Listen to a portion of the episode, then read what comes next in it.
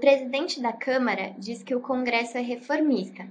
O senhor concorda? O legislativo brasileiro está aberto às reformas? Olha, acho que o legislativo brasileiro está aberto às reformas, mas tem sido muito lento na implementação delas, né? especialmente das principais que devem ser feitas. É, de relevante, praticamente desde o início do mandato do presidente Bolsonaro, o que a gente teve foi a reforma da Previdência, que já tinha sido estruturada e bastante já mapeada no governo Temer. E, e outras reformas que são muito relevantes para a nossa situação atual, como a reforma administrativa e a reforma tributária, estão muito paradas. Né? A própria PEC emergencial, que era um mecanismo fundamental para a gente ter, buscar um equilíbrio maior das contas públicas, também ficou de lado.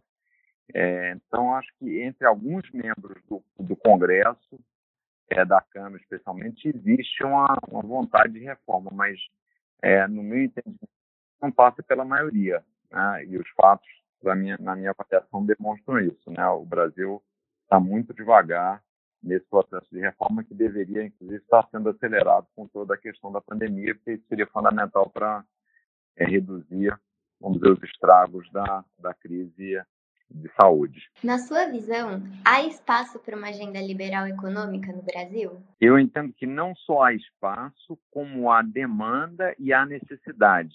Né? Primeiro, o Bolsonaro, na sua campanha eleitoral, e certamente esse foi um do, dos resultados, das causas pela qual ele teve um volume expressivo de votos, ele sempre se comprometeu com uma bandeira mais liberal, coisa que o Brasil nunca tinha eh, praticado muito, mas entendeu a população em geral, entendeu que o Estado muito grande, paternalista, interveniente, ineficiente, estava prejudicando a vida das pessoas. Então, que era importante ter uma pauta liberal. Bolsonaro comprou essa ideia, é, fez esse endosso muito através do, da, do apoio do ministro Paulo Guedes, né? E hoje, com tudo que a gente tem visto, né, com o déficit desse ano, déficit fiscal primário, chegando a casa, a casa aí dos 800 bilhões de reais, a gente vai terminar o ano perto de 100% de dívida pública em relação ao PIB, é, uma economia que as pessoas tenham mais liberdade para empreender, onde seja mais fácil montar o seu negócio, com menos burocracia, é, é, fundamental. Então, o Brasil, na minha avaliação, não só tem o espaço, como tem, de fato, a necessidade. Até porque, quando a gente olha os países pelo mundo que têm melhor qualidade de vida, é, há uma correlação direta com aqueles que têm mais liberdade econômica. E o Brasil, ao contrário, nos últimos anos, na verdade, desde a Constituição de, de 88, Quer dizer, foi tendo uma expansão, um crescimento do Estado sem ter a contrapartida de benefícios e de qualidade de serviço para o cidadão.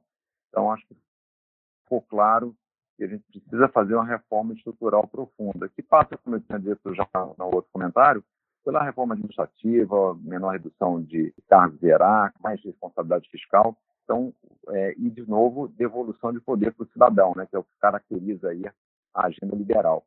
Então, acho que o Brasil tem necessidade, tem interesse, precisa muito é, de uma pauta liberal sendo não só promovida, mas também implementada, né, que é o que eu, me parece estar faltando no Brasil de hoje. Em relação às privatizações, quais as empresas deveriam ser prioridade em 2021?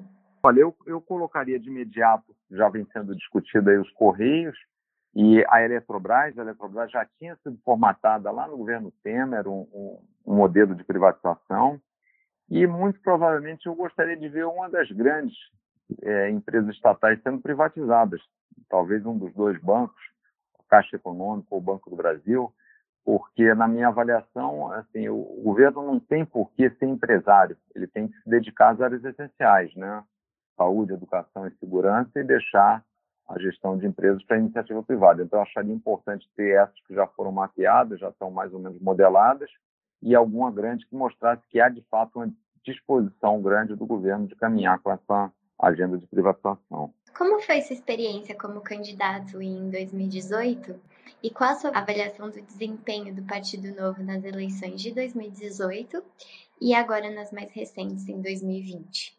Olha, a minha experiência foi uma experiência muito interessante sair como candidato. Né? Eu nunca tinha sido político, nunca tinha participado de nenhuma campanha, é, mas foi tem algumas características. Primeiro, é um, algo muito intenso, é muito cansativo, mas é muito rico, né? Você poder interagir com tanta gente por todo o Brasil. A gente tem uma, um país realmente com muitas diversidades, é, mas ficou muito claro para mim que havia uma, uma, demanda por renovação de verdade, né, um desejo por liberdade, as pessoas querendo ter mais autonomia, querendo ter liberdade para empreender, um Estado com menos burocracia.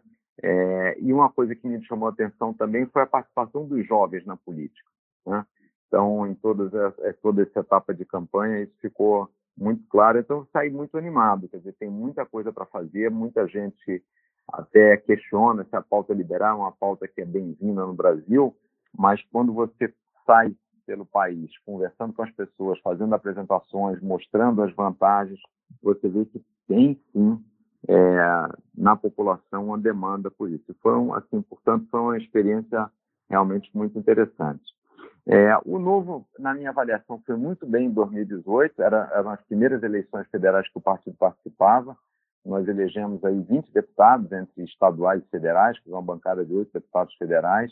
Elegemos o governador do segundo maior estado do Brasil. É, eu saí candidato à presidência, fiquei em quinto lugar aí à frente de pessoas já mais conhecidas na política, mais, já, com já mais tradição. É, o Novo acabou batendo a cláusula de barreira também, com folga.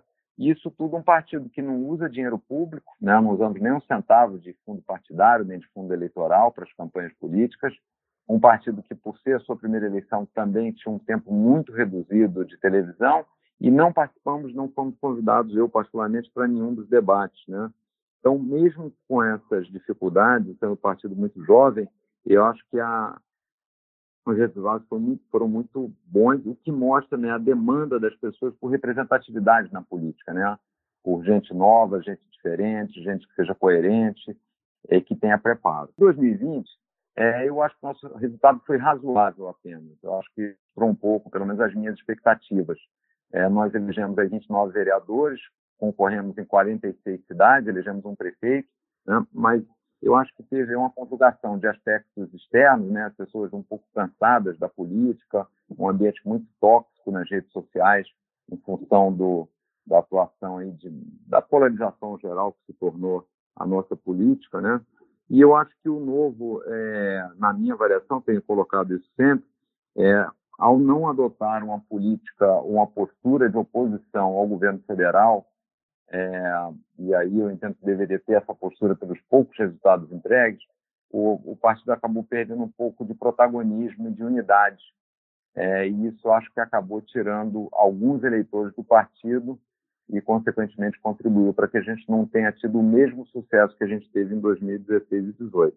Acho que tem que ficar agora um pouco do aprendizado de 2020 para a gente se planejar para 2022 para voltar numa curva de crescimento forte, como aconteceu nas outras eleições. E aproveitando que o senhor falou de 2022, qual a sua dica para os futuros candidatos né, em 2022 e, principalmente, quais são as propostas que o senhor acredita que devem estar nas agendas dos futuros candidatos? Olha, a primeira dica, a pessoa tem que estar muito disposta, né? É uma corrida de curtíssimo prazo, é um empreendimento que eu brinco que você tem que montar um negócio, estruturá-lo, vender seu produto e ele dar lucro em, em um espaço muito curto de tempo, né? Então, acho que tem que ter essa capacidade de empreender. Segunda coisa, é fundamental a gente ter pessoas que tenham conteúdo, né? Então, que a pessoa estude sobre o seu estado, sobre o país, quer dizer, monte, monte um plano, um projeto, propostas que ele acredite, né? Então, isso é fundamental. Terceira coisa, é, as pessoas precisam interagir com o eleitor, com o cidadão, e não tem melhor forma do que as mídias sociais. Então, as mídias sociais, apesar é, ainda de termos hoje um ambiente ainda muito polarizado, mas é a melhor forma das pessoas interagirem, conversarem. É, e quarto é espírito público. Né? A pessoa tem que ir para a área pública, tem que ir para a política, sabendo que vai ser um servidor público, né? que vai estar ali como funcionário não como autoridade. Eu acho que tendo isso em mente e, e muita disposição para trabalhar, é, para gastar sola de sapato, para conversar, para se dedicar, é uma experiência, de novo, muito rica é, e recompensadora. Né? E depois, aí, sendo eleito, é, trabalhar de fato para o cidadão. Né? O que a gente sempre fala no, no Novo, desde o início, é para devolver poder para o cidadão e não para reter poder. Né? É, sobre as pautas, e aí eu falaria basicamente onde tem sido um foco nosso, que é no nível federal, por dois grandes grupos de pauta, né? É uma questão da economia, visando a responsabilidade fiscal, e outra a questão do aumento da produtividade. Então, nessa linha, na parte econômica, sem dúvida, a gente precisa é, fazer uma reforma administrativa que tenha impacto de imediato, cortar privilégios, subsídios, é, muita, existem muitas desonerações fiscais que têm que ser eliminadas, então isso aí para a gente trazer um equilíbrio nas contas públicas, né? É, e na parte da produtividade e da liberdade, eu incluiria rever o Pacto Federativo, é, ter uma maior abertura da, da economia, é, melhorar a governança do setor público, né, com utilização de mais tecnologia, uma reforma tributária também que simplifique os tributos e consiga, portanto, aumentar a nossa produtividade. E, por último, sem dúvida, algo fundamental, que é aumentar a capacitação do brasileiro, para que ele possa ter mais oportunidades. Né? E aí a educação é um item crítico. Então, eu acho que seria esse bloco aí que deveria ser a, a nossa prioridade nos próximos anos, especialmente no Congresso a nível federal. Né? Perfeito. Se o senhor quiser acrescentar mais alguma coisa, fica à vontade. Não, eu acho que só para acrescentar, acho que fundamental também, e isso a gente não pode é, deixar de perder, é a, a, disposição do cidadão participar na política. Né? É, durante muito tempo, é, a grande maioria das pessoas entendeu que política não era lugar para você se envolver, que tinham as pessoas, os profissionais da política, mas, no fundo, muitas das mudanças que a gente quer fazer no Brasil muito da nossa qualidade, melhoria da nossa qualidade de vida, passa pela nossa participação política. Então, é fundamental nós nos envolvermos, ter votos conscientes, procurarmos os melhores candidatos, investigarmos quem vão ser também, principalmente, não só os melhores candidatos, mas sim os melhores mandatários, né? E acho que é com isso que a gente pode construir uma nação próspera, né? O Brasil tem um povo empreendedor, tem recursos naturais, é, e, tem, e tem uma escala muito grande. Então, tudo isso deveria contribuir para a gente ser uma nação de sucesso, de fato, um país admirado. Só depende aí do, do trabalho de cada um de nós.